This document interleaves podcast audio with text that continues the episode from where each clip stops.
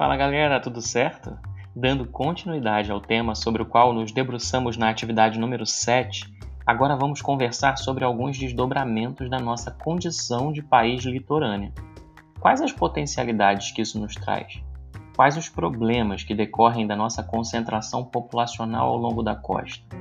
Devastação da Mata Atlântica, exploração de petróleo, navegação de cabotagem, esses são alguns dos temas que vão aparecer aqui. Vamos nessa?